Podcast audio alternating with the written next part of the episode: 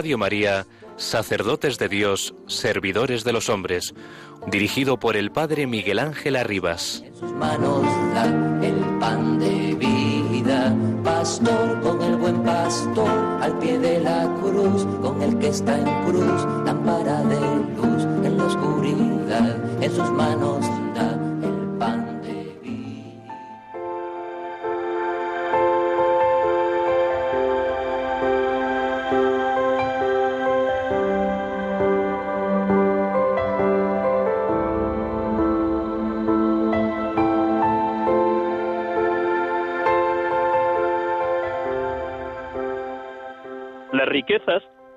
tanto las materiales como las espirituales, pueden ahogarnos si no las usamos bien, porque ni siquiera Dios puede poner algo en su corazón que está lleno de cosas.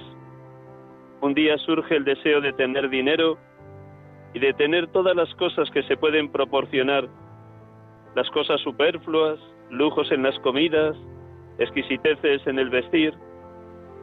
Las necesidades aumentan porque una cosa lleva a la otra y la consecuencia es una insatisfacción incontrolable. Conservémonos todo lo vacío que podamos para que Dios pueda llenarnos. Nuestro Dios nos da el ejemplo. Desde el primer día de su existencia humana, se crió en una pobreza que ningún ser humano podrá experimentar jamás, porque siendo rico, se hizo pobre. Siendo rico, se vació a sí mismo. En esto es donde está la contradicción. Si deseo ser pobre como Cristo, que se hizo pobre aun cuando era rico, yo debo hacer lo mismo. Sería vergonzoso ser más ricos que Jesús, quien soportó la pobreza para nuestro bien. En la cruz, Cristo no tenía nada. La cruz se la dio Pilato, los clavos y la corona a los soldados. Estaba desnudo. Cuando murió, le quitaron la cruz, los clavos y la corona. Lo envolvieron en un trozo de lienzo donado por un alma caritativa y lo enterraron en una tumba que no le pertenecía.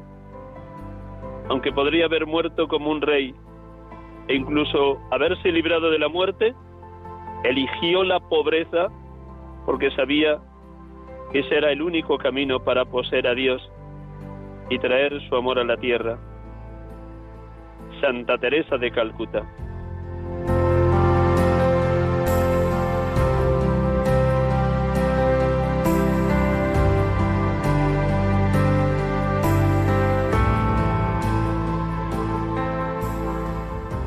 Hermanos y amigos de Radio María, aquí les acompañamos en directo una tarde más de domingo de 6 a 7 en este su programa. Sacerdotes de Dios, servidores de los hombres, en este segundo domingo de Cuaresma, domingo 28 de febrero de este año 2021. Gracias por su compañía, gracias por orar por los sacerdotes y los seminaristas, gracias porque todos experimentamos cuánto nos necesitamos en la Madre Iglesia todas las vocaciones, carismas, dones, ministerios que el Espíritu Santo ha hecho surgir son para el bien común, para ayudarnos unos a otros, para que el cuerpo místico de Cristo sea expresión del amor de Dios en medio de la humanidad. Como sigue orando Jesús en favor de la comunión de la unidad. Padre, que todos sean uno, como tú y yo somos uno, para que el mundo crea. Tengo el gozo y la alegría de poder hablar con ustedes en directo desde el monasterio de Madres Dominicas en Olmedo, Valladolid, donde en esta tarde, antes y después del programa, tendremos un rato de confesiones y la celebración de, de la liturgia propia de este segundo domingo de Cuaresma. Gracias por su paciencia y por hacernos un hueco en la agenda y en el horario de la tarde de un domingo. Que todos nos pongamos en oración. Como cada domingo, también esta tarde tendremos el gozo y la alegría de dialogar con un sacerdote, un sacerdote de Colombia que está estudiando en Madrid Derecho Canónico en la Universidad San Damaso y que si Dios quiere volverá pronto para su diócesis y para su país para seguir sirviendo a la Iglesia que le vio nacer a la fe y al ministerio sacerdotal, la INER. Luego le saludamos, ahora ya está en contacto con nosotros.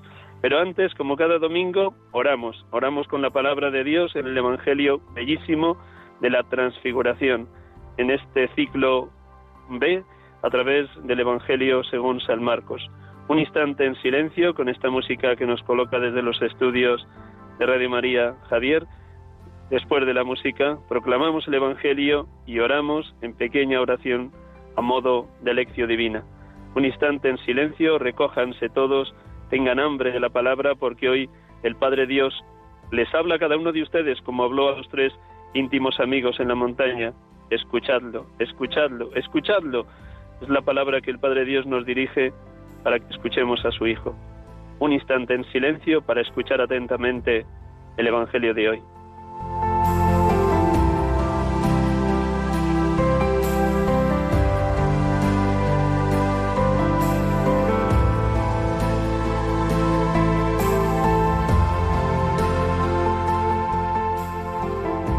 Del Evangelio según San Marcos. En aquel tiempo Jesús tomó consigo a Pedro, a Santiago y a Juan, subió aparte con ellos solos a un monte alto y se transfiguró delante de ellos. Sus vestidos se volvieron de un blanco deslumbrador, como no puede dejarlos ningún batanero del mundo. Se le aparecieron Elías y Moisés conversando con Jesús. Entonces Pedro tomó la palabra y dijo a Jesús, Maestro, Qué bueno es que estemos aquí. Vamos a hacer tres tiendas, una para ti, otra para Moisés y otra para Elías. No sabía qué decir, pues estaban asustados. Se formó una nube que los cubrió y salió una voz de la nube. Este es mi Hijo, el amado, escuchadlo. De pronto, al mirar alrededor, no vieron a nadie más que a Jesús, solo con ellos. Cuando bajaban del monte les ordenó que no contasen a nadie lo que habían visto hasta que el Hijo del Hombre resucitara de entre los muertos. Esto se les quedó grabado y discutían qué quería decir aquello de resucitar de entre los muertos.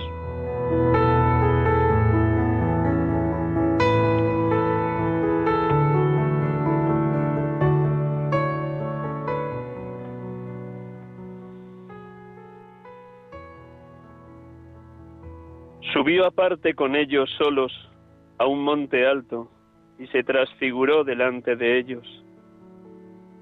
Bendito seas, Padre, porque tu Hijo, después de anunciar a los discípulos su muerte, les mostró en el monte santo el resplandor de su luz para testimoniar, de acuerdo con la ley y los profetas, que se llega a la gloria de la resurrección, pasando por la entrega total de la vida en su pasión y muerte.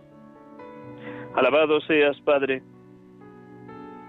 porque nos has mandado escuchar a tu Hijo amado, alimentando nuestra vida con su palabra, para que contemplemos a diario, gozosos, la gloria del rostro de tu Hijo. Sus vestidos se volvieron de un blanco deslumbrador, como no puede dejarlos ningún batanero del mundo Bendito seas, Señor Jesús, porque el color blanco de tus vestidos anuncia anticipadamente la gloria de tu resurrección, la manifestación del Padre en tu luz gloriosa y en tu victoria definitiva, porque en ti se cumplen todas las promesas que pregonaron los profetas por inspiración divina.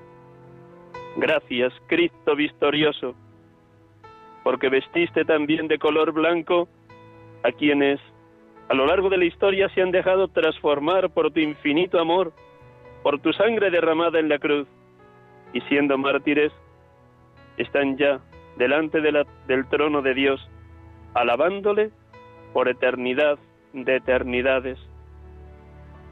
Esto se les quedó grabado y discutían qué quería decir aquello de resucitar de entre los muertos. Gracias. Gracias Espíritu Santo por avivar en esta cuaresma 2021 nuestra fe en Jesucristo y en su resurrección. Gracias porque nos das luz y esperanza para contemplar la pasión y muerte de Cristo, desde la luminosidad y resplandor de su victoria, que se anticipa en este episodio de su transfiguración. Alabado y bendito seas, Espíritu de Dios, Espíritu de amor.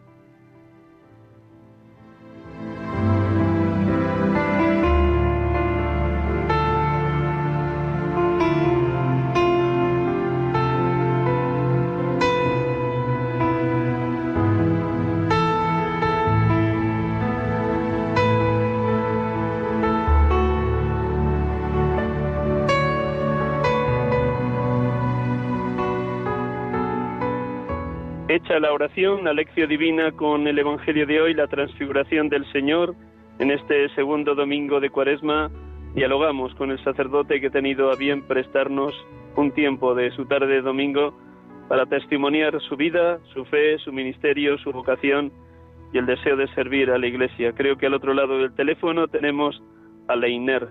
Buenas tardes, Leiner. Muy buenas tardes, ¿Cómo está?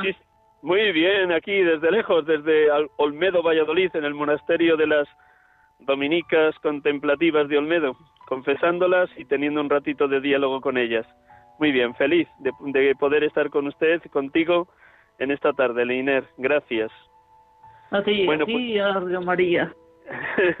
Muy bien, pues nada, vamos a dejar hablar porque seguro que tienes mucho que contarnos y, abrir el corazón de pastor, de presbítero, de sacerdote de Jesucristo.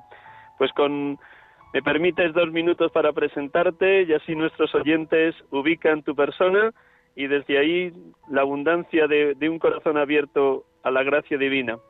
Pues te presento, Leiner. Leiner Abdul Arias Grajales nació el 29 de noviembre de 1984 en Pensilvania, Caldas, en cerca de Bogotá, en Colombia. Su provincia es precisamente esta, Caldas. Luego nos contará cómo ya con solo seis años, en una experiencia muy profunda de luz, en una Eucaristía sintió la llamada al ministerio sacerdotal, ya con seis años en la parroquia de su barrio, cercana a su casa, Nuestra Señora de los Dolores, donde luego de presbítero se consagraría a ella. Empezó con 12 años su seminario menor, también en su ciudad de Pensilvania, y a los 18 el seminario mayor. Fue ordenado el 29 de diciembre de 2010. Tiene, por tanto, cumpliditos 10 años de ministerio sacerdotal. Fue ordenado por el entonces obispo de su diócesis, don Óscar Aníbal Salazar Gómez, de la diócesis de Dorada.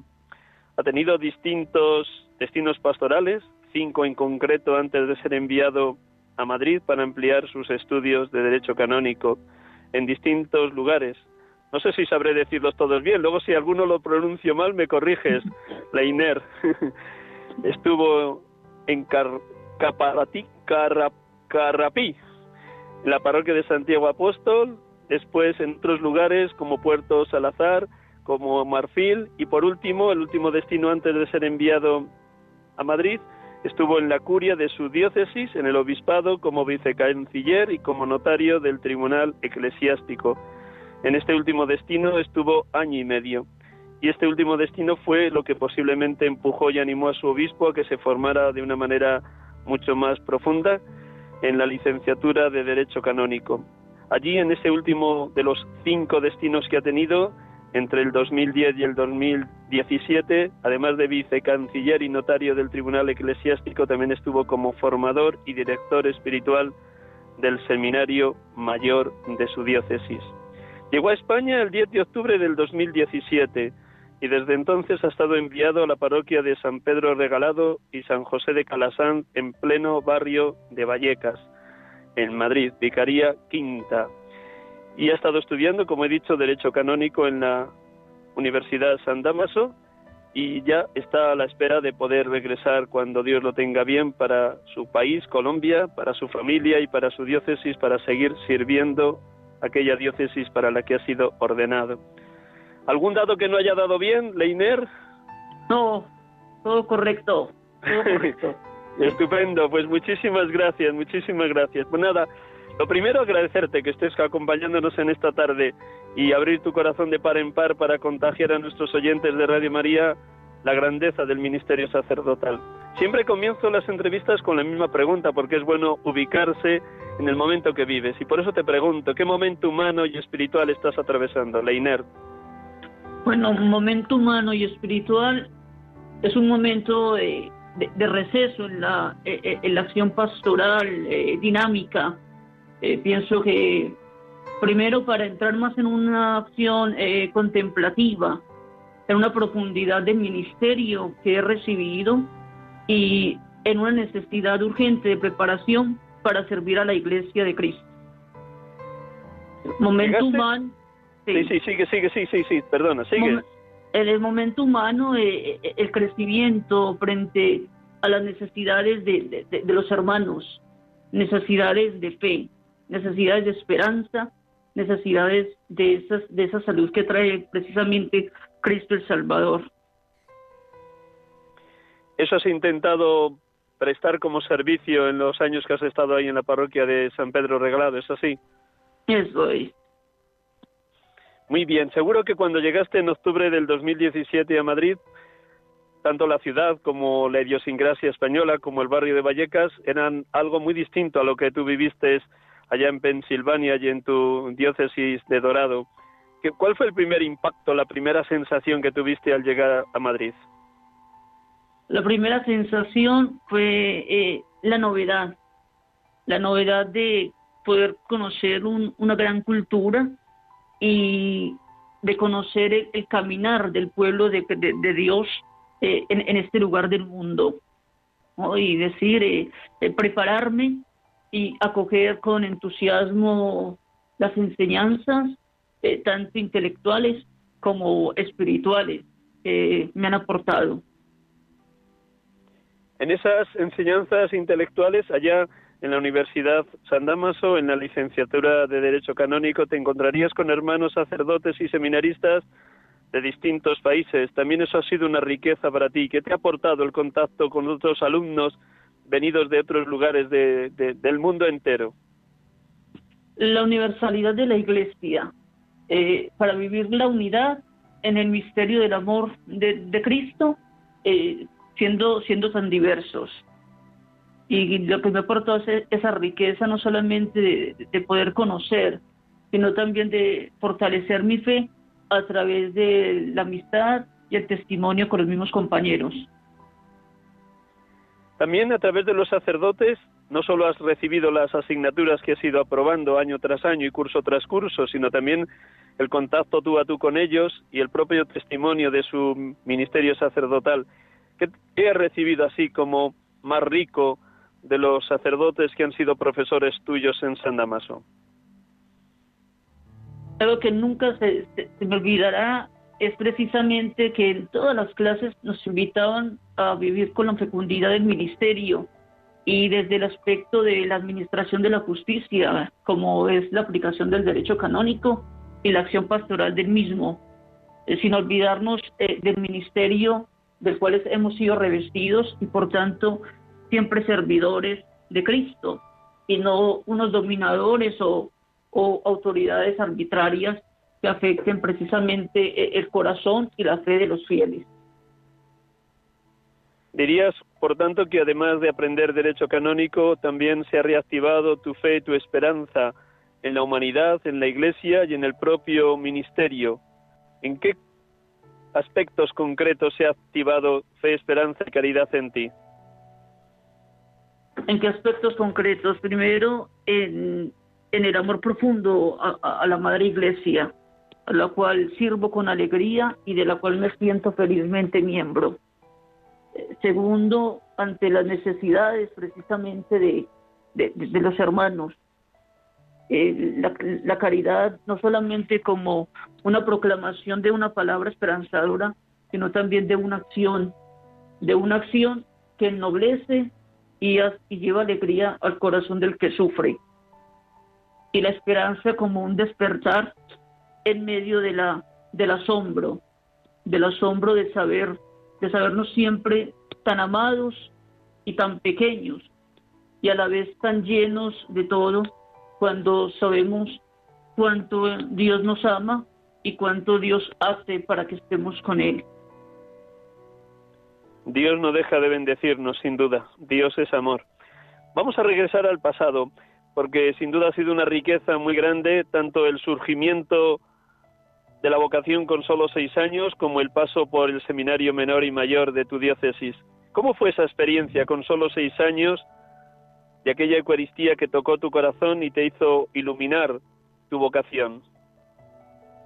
Una Eucaristía eh, dominical una Eucaristía dominical y fue precisamente algo muy bello porque fue como algo que, me llevó a mirar hacia el altar, que me llevó siempre a mirar hacia el altar y, y, descubrir, descubrir como algo que había, que se estaba realizando allí, pero con una, con una capacidad de niño es imposible quizá eh, poder comprender lo que estaba sucediendo pero sin embargo fue como si algo arrobara por un momento mi, atención y me dejara llevar tanto en el altar y precisamente fue en el momento de la consagración.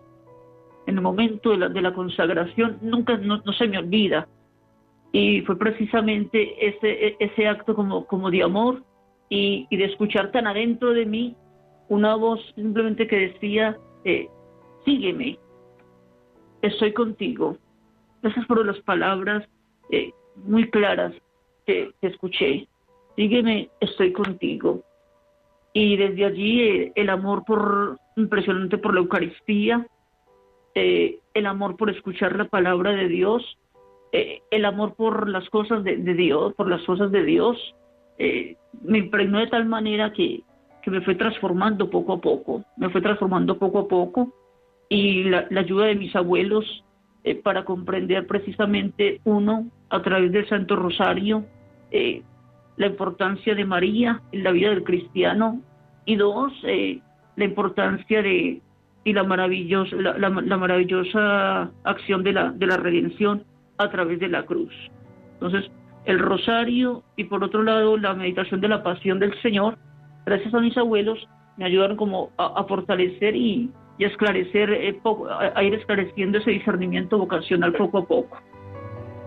El día de tu primera comunión reviviste lo que habías experimentado el día de esa Eucaristía con solo seis años.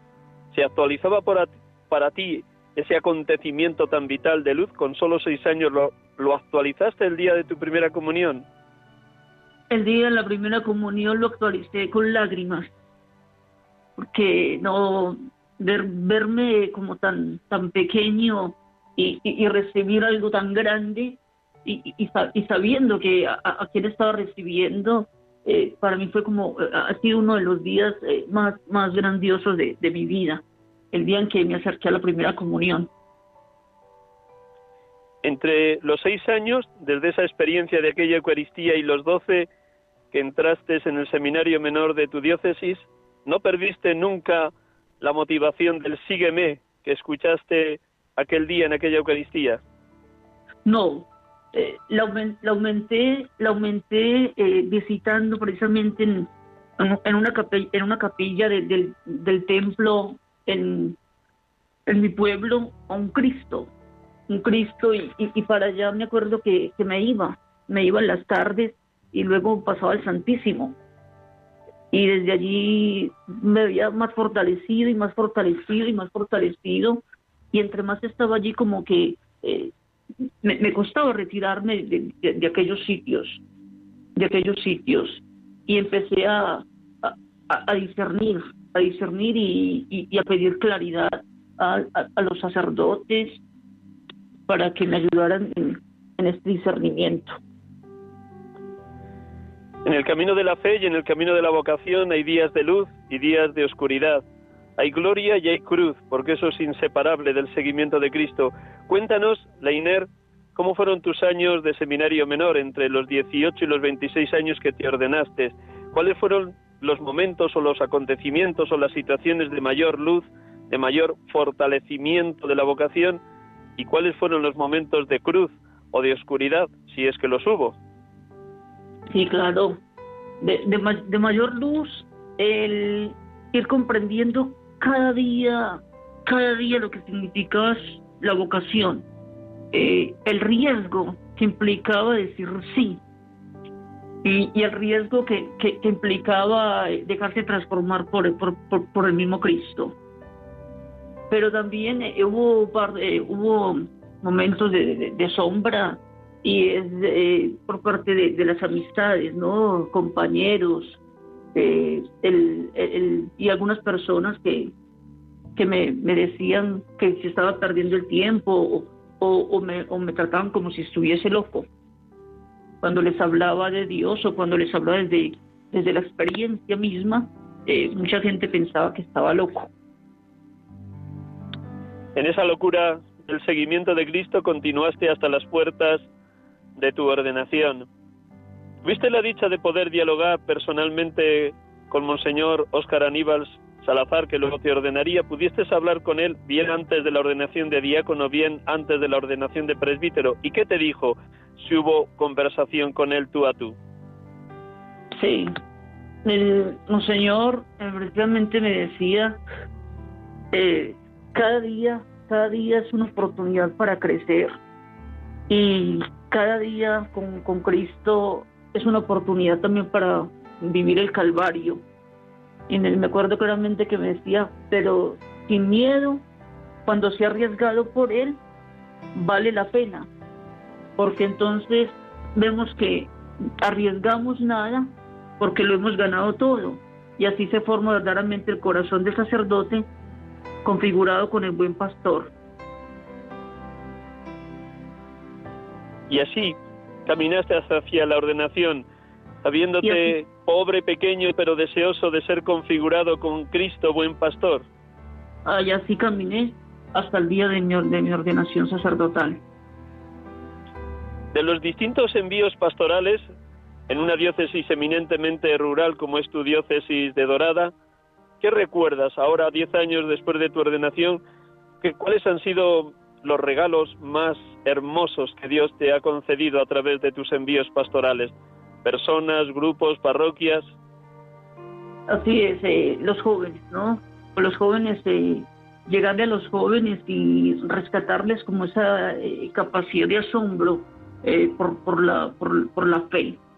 Volver a despertar en los jóvenes el sentir el, deseo de Dios y, el, poder haber compartido con ellos eh, experiencias, retiros espirituales, eh, pláticas, eh, y, y, que no, no solamente se quedaba en ellos, sino verdaderamente en una acción propia, en una acción que, que invitaba a la conversión y a una búsqueda sincera de Dios en el corazón de los mismos.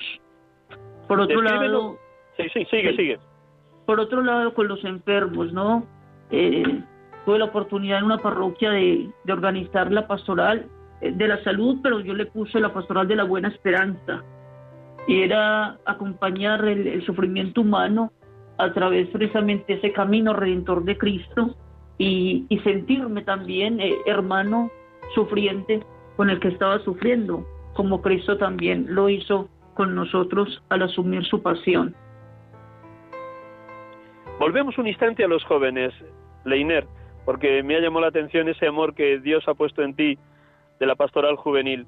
Descríbenos un poquito cómo son los jóvenes de esos lugares por donde tú has estado, eh, cuáles eran los peligros mayores que les amenazaban eh, y de, dónde les rescatabas, porque has empleado esa expresión, rescatarles, pues seguro que de peligros o bien de bandas o de no seguir estudiando o de perder la fe o de romper con la familia. ¿Cuál es la realidad sociológica de los jóvenes de esos de esas parroquias donde tú has estado en Dorada?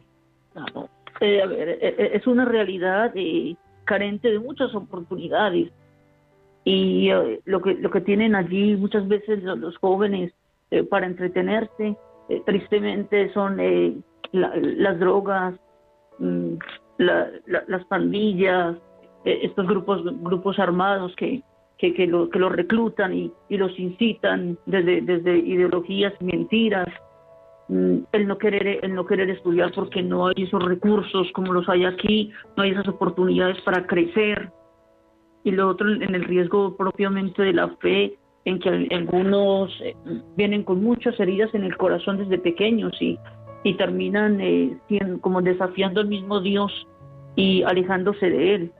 Eh, tuve la oportunidad de, estar con jóvenes de la drogadicción, eh, sumergidos en la drogadicción y, simplemente eh, los invitaba, los invitaba a, a, recuperarse.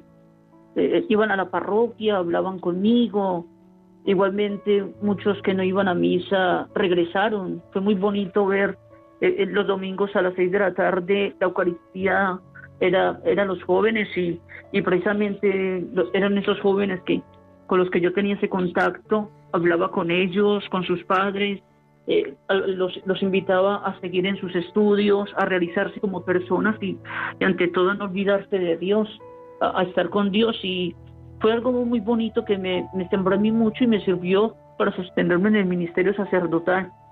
Pienso que el Señor me dio como esa oportunidad de fortalecerme en el ministerio y de decir, vale la pena ser cura, vale la pena seguir a Dios y vale la pena ser, ser, testimonio de Dios para otros. Y creo que ese fue como el ejemplo que me veían no solamente como el cura, sino que me veían como el amigo, el hermano, el que, el que estaba allí, el que los apoyaba, el que los invitaba a tomar decisiones correctas.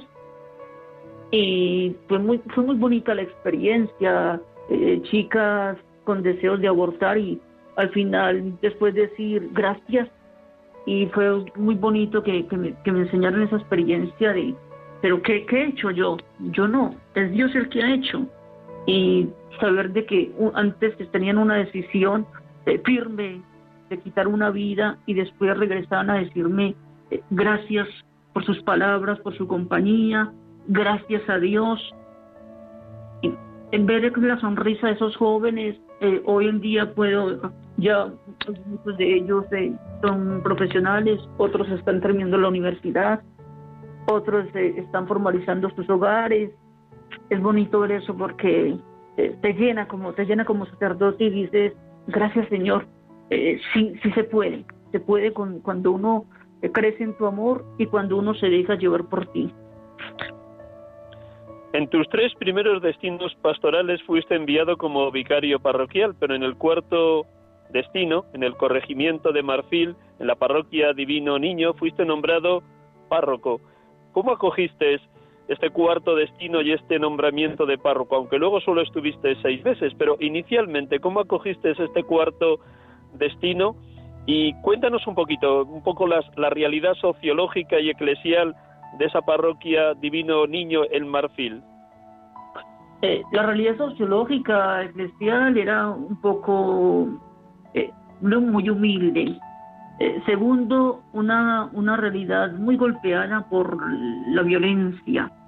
Había mucha pobreza porque algunos, eh, lastimosamente, pues habían pensado que tenían todo con los grupos armados, pero una vez estos se fueron perdiendo la fuerza en este lugar, eh, las familias quedaron en la pobre, sumergidas en la pobreza. Entonces allí era la, la droga, pero ya al no poder cultivar la droga, pues la familia empezó ya a mirar qué vamos a hacer. Entonces fue un contexto en el cual yo llegué y era un contexto bastante difícil para evangelizar, bastante difícil para evangelizar. Creo que eh, el primer reto fue escuchar, mm, que la gente supiera que allí estaba y, la gente, y Dios va trayendo a la gente. Y allí fui conociendo un poco el, corazón de, de, aquellos que, que se me confiaron para un cuidado pastoral, espiritual, a través de la escucha. Y a partir de allí empecé entonces ese contacto con las familias, con los mismos jóvenes, y empecé a aprender eh, como desde la oración. Eso que fue eh, eh, pastoral desde la oración, más que desde una pastoral de, de, la acción, de las actividades.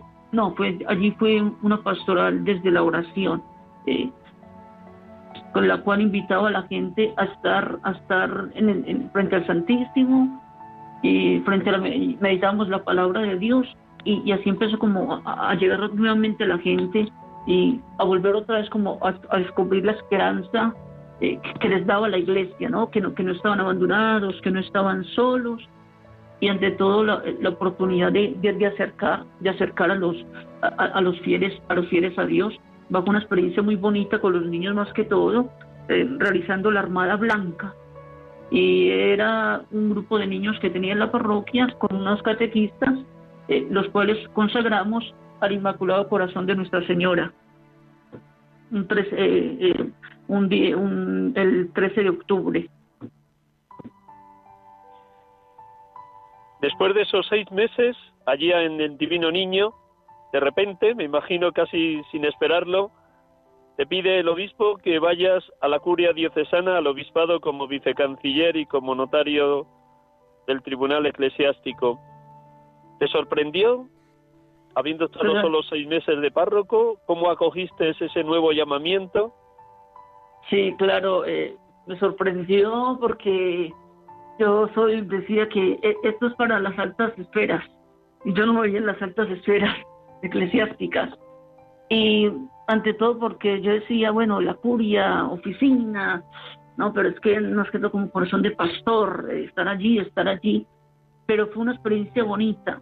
Que, que al principio hubo cierta resistencia, pero el obispo me dijo, no, no, no, no, no tengas miedo, no tengas miedo que allí también prestas una, un servicio pastoral y sí lo descubrí desde las oficinas de la curia, eh, también se, se, presta un servicio a la, caridad mm, para la, para la diócesis y, para los fieles, eh, la oportunidad de, de, escuchar, de escuchar la gente, eh, el poder hablar con las familias. En, el tribunal fue la oportunidad para conocer el corazón de, de, estas familias y, verdaderamente comprender cuando el Papa nos llama precisamente a ayudar a, estos matrimonios y a estas, a estas parejas que, que vienen con, con, heridas en su corazón.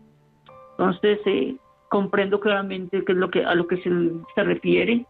El, en la curia, el servir también a mis compañeros eh, presbíteros, el poder prestar una ayuda y también la agradeciendo al párroco ahí de la catedral que me permitía eh, celebrar allí en la catedral o, incluso también eh, para confesar en la catedral. Pero fue una experiencia que si bien sí de oficina, pero me sirvió también para descubrir la, la parte de administrar la justicia en la iglesia. ¿Hiciste compatible la tarea en la curia como vicecanciller y notario del Tribunal Eclesiástico con la tarea de formador en el seminario mayor y de director espiritual? ¿Qué te ha aportado ese paso por el seminario ¿Cómo te ha exigido a la hora de testimoniar tu fe y tu ministerio en el tú a con los seminaristas? Fue una experiencia eh, muy, muy bella, muy bella porque eh, es ir al lugar donde yo llamo al seminario mi, mi, pequeño Nazaret, volver a, volver a recorrer otra vez a mi Nazaret pero ya estoy frente a otros que están en Nazaret mientras yo estoy en Galilea, escuchando la voz del Maestro. Y por tanto, ya tengo que dar un, testimonio como autoridad, como autoridad más que me vieran como, como su profesor o su formador, sino como eh, lo que quise fue transmitirles el, deseo y la belleza de ser sacerdotes y, y no tener miedo de responderle al Señor que sí. Fue una riqueza el tú a tú con cada seminarista en ese camino de ayudarles en su discernimiento y consolidación vocacional. Y con, exacto, porque se descubría muchos mm, eh, que faltaba un poco más en el discernimiento vocacional o, algunos eh, que tenían como miedo de, dar ese sí, de dar ese paso y, y, dudaban y dudaban y, y estaban otros pensando simplemente en crecer intelectualmente y, y como que el Señor me manifestó allí de uno, un aporte y es dar, darle tu experiencia, dale lo que yo te he dado y háblales de mí. Y es como enriquecerlos, enriquecerlos precisamente para que eh, no tuvieran miedo y, y, que valía la pena arriesgar, valía la pena arriesgar, eh, arriesgarse por la aventura del Evangelio. Vamos a dar un paso en este instante hacia el futuro. El futuro está en manos de Dios, pero también tu intuición de presbítero y de conocer tu realidad diocesana más o menos te hace intuir por dónde te van a pedir servir a tu diócesis. Pero antes de pasar a eso, permíteme, porque el acompañar a sacerdotes como tú, que estáis en Madrid y lejos de vuestra familia, vuestro presbiterio, vuestra diócesis, a veces supone momentos de soledad. Estos tres años en Madrid, ¿cómo has vivido la soledad? ¿Ha sido una soledad vacía, una soledad hueca? ¿Ha sido una soledad acompañada por Cristo? ¿Ha habido de lo uno y de lo otro? ¿Cómo ha sido tu soledad sacerdotal lejos de tu familia, de tu presbiterio, de tus parroquias? ¿Cómo has vivido la soledad sacerdotal en Madrid? Mm, me ha servido para afianzar más en el ministerio mi fe, mi entrega y mi pasión por, por Cristo. Una soledad que yo la, la llevo desde la contemplación activa y desde el diálogo más íntimo con el Señor eh, precisamente para pedirle, pidiéndole todos los días que me dé esa capacidad de saber renunciar a, tantos apegos que amarran, amarran el corazón y quizá no me dejarán, no me dejan ser libre para servir como Él quiere que yo sirva. Ha sido una soledad desde la oración, desde la palabra, y ha sido también una soledad para observar comprender y poder escuchar a las personas eh, con las cuales entraba en contacto. Maravilloso, Leiner. Vamos a hacerte un pequeño descanso de medio minuto que nos van a poner un poquito de música si está por ahí Javier a los mandos de la centralita de Radio María y voy a recordar quiénes somos y dónde estamos. Estamos aquí con ustedes en Radio María, sacerdotes de Dios, servidores de los hombres, programa habitual de 6 a 7 de la tarde de cada domingo. Hoy en directo, en este segundo domingo de Cuaresma, con el Evangelio de la Transfiguración que nos ha acompañado al inicio, y estamos hablando y dialogando con Leiner Abdul Arias Grajales, sacerdote de Colombia, de la diócesis de Dorada, que está estudiando en Madrid, está terminando su licenciatura en Derecho Canónico en la Universidad Eclesiástica San Damaso. En este momento, Leiner está destinado en la parroquia de San Pedro Regalado y de San José de Calasanz, en pleno centro del barrio de Vallecas, Vicaría Quinta de la Archidiócesis de Madrid.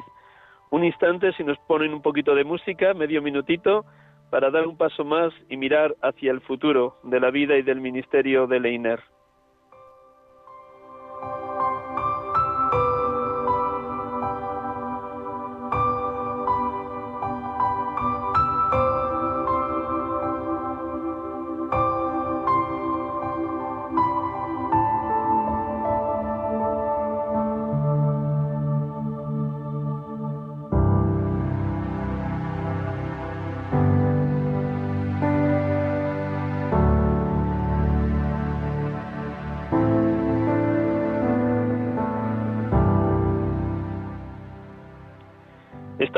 Digo, aquí con ustedes en Radio María, acompañándoles y sintiéndonos acompañados por todos ustedes, queridos oyentes de esta radio amiga, de esta radio de la Madre, de la Virgen. Aquí en este programa, sacerdotes de Dios, servidores de los hombres, con Leiner Abdul Arias Grajales, sacerdote de la diócesis de Dorada en Colombia. Mirando hacia el futuro, posiblemente en las próximas semanas o próximos meses regresas a tu país, querido Leiner ¿Cómo intuyes que van a ser tus próximos años de ministerio? ¿Qué servicio te puede pedir tu nuevo obispo de la diócesis? ¿Cómo, con qué ganas, con qué ánimo, con qué deseo de servidor te ves en tu vuelta a Colombia?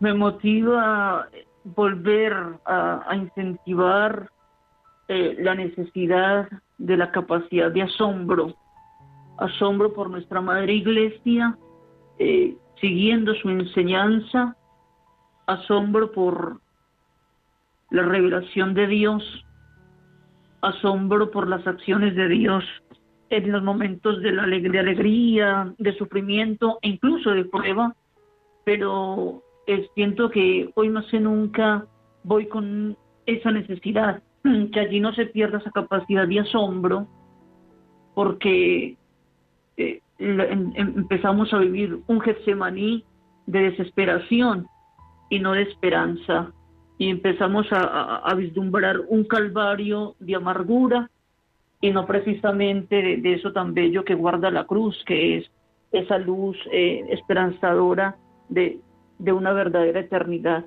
y una bienaventuranza. Esto es como lo, lo, que tengo ahora, decir que voy y me pondrán en la curia, o, no, yo creo que lo que Dios disponga, lo que Dios disponga, allí estaré y prestaré lo mejor posible eh, mi servicio en favor de los fieles y para gloria de Dios. Mirando a tu diócesis, que desde la curia has podido tener oportunidad de conocer casi toda la realidad pastoral y cada una de las parroquias, ¿cuáles dirías que son los retos que tiene el presbiterio diocesano de, tu diócesis de Dorada? ¿Cuáles son los retos para los próximos años en esa realidad concreta de Colombia donde Dios te ha enviado como pastor?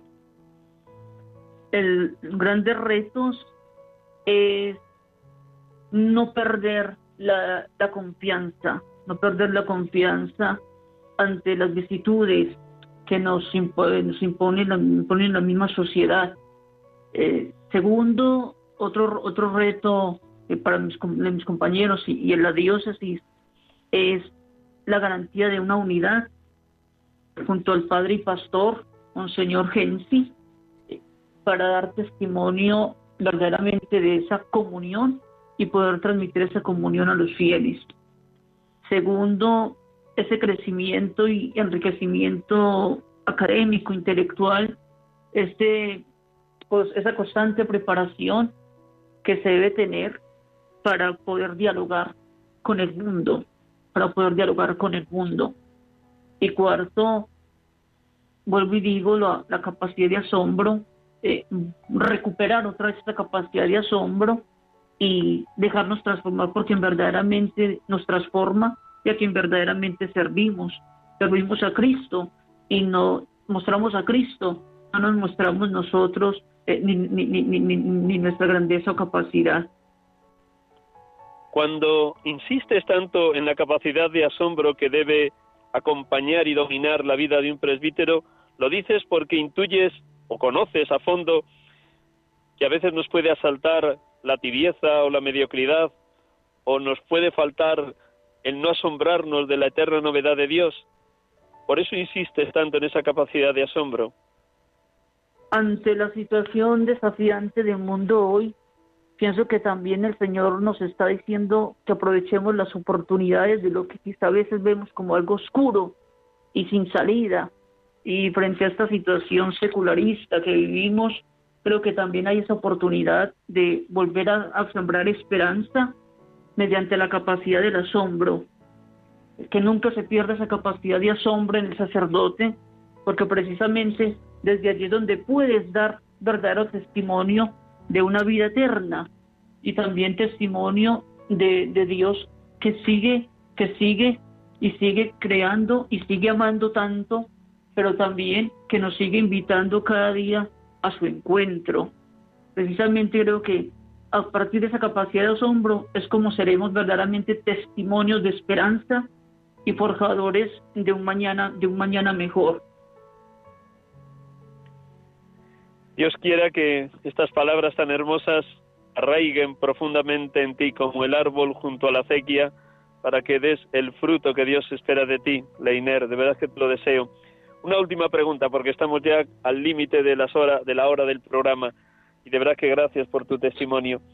Seguro que también a lo largo de estos tres años en Madrid has mantenido con mayor o menor frecuencia contacto con tu obispo, con tu familia, con algunos de los hermanos más cercanos del ministerio o con familias o grupos por donde estuviste de pastor previo a tu llegada a Madrid. ¿Cómo ha sido ese contacto? ¿Cómo te ha enriquecido? cómo has mantenido la esperanza también con la gente con la que hablabas, o bien por correo electrónico, o bien a través del teléfono, o de videollamadas, ¿cómo has mantenido la esperanza? ¿Y has ayudado a otros a mantenerla ya? Sí, claro que sí. Yo creo que con, ese, con ese contacto y telefónico eh, que, tení, que puedo tener con algunas personas, eh, por las parroquias en las que he estado, con algunos jóvenes, eh, me, me, fortalece más, me fortalece más para, para regresar como con, con esa alegría, con esa alegría mucho más, mucho más activa, más fuerte de, ser lo que soy, ¿no? Y con, y con orgullosamente decirlo, soy, soy sacerdote de Cristo, no me avergüenzo de ello y que muera siendo sacerdote.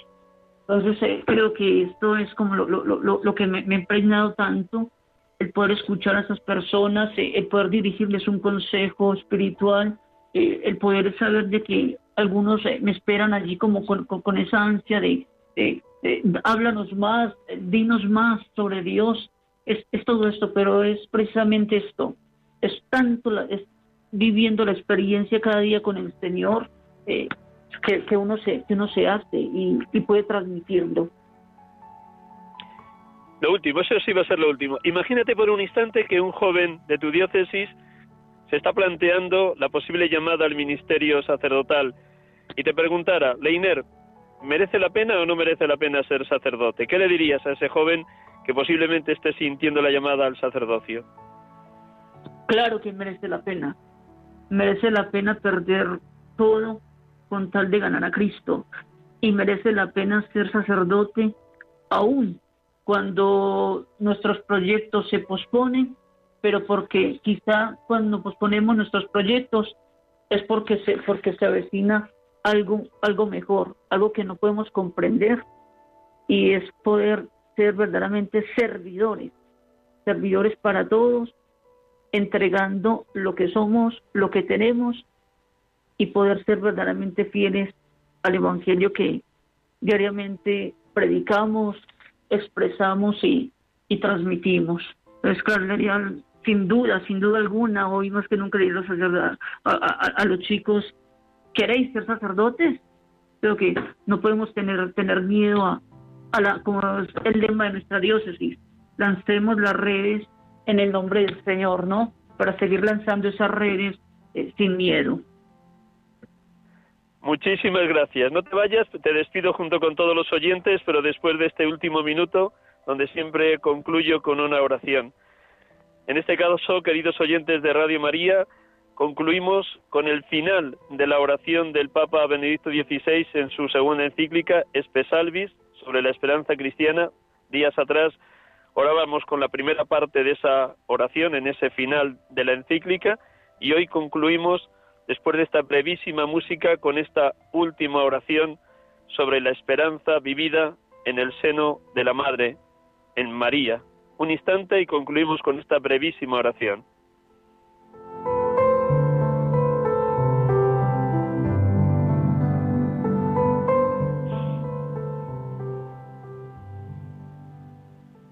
La alegría de la resurrección ha conmovido tu corazón, oh Madre Virgen María, y te ha unido de, nuevo modo a los discípulos, destinados a convertirse en familia de Jesús mediante la fe. Así, Madre, estuviste en la comunidad de los creyentes que en los días después de la ascensión oraban unánimes en la espera del don del Espíritu Santo, que recibieron el día de Pentecostés. El reino de Jesús era distinto de como lo habían podido imaginar los hombres. Este reino comenzó en aquella hora y ya nunca tendrá fin. Por eso tú permaneces con los discípulos como madre suya, como madre de la esperanza.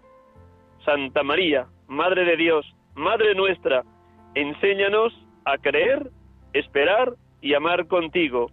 Indícanos el camino hacia su reino, estrella del mar, brilla sobre nosotros y guíanos en nuestro camino.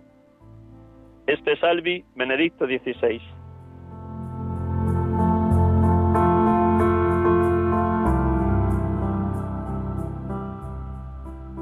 Hermanos y hermanas, muy buenas tardes a todos, nos despedimos.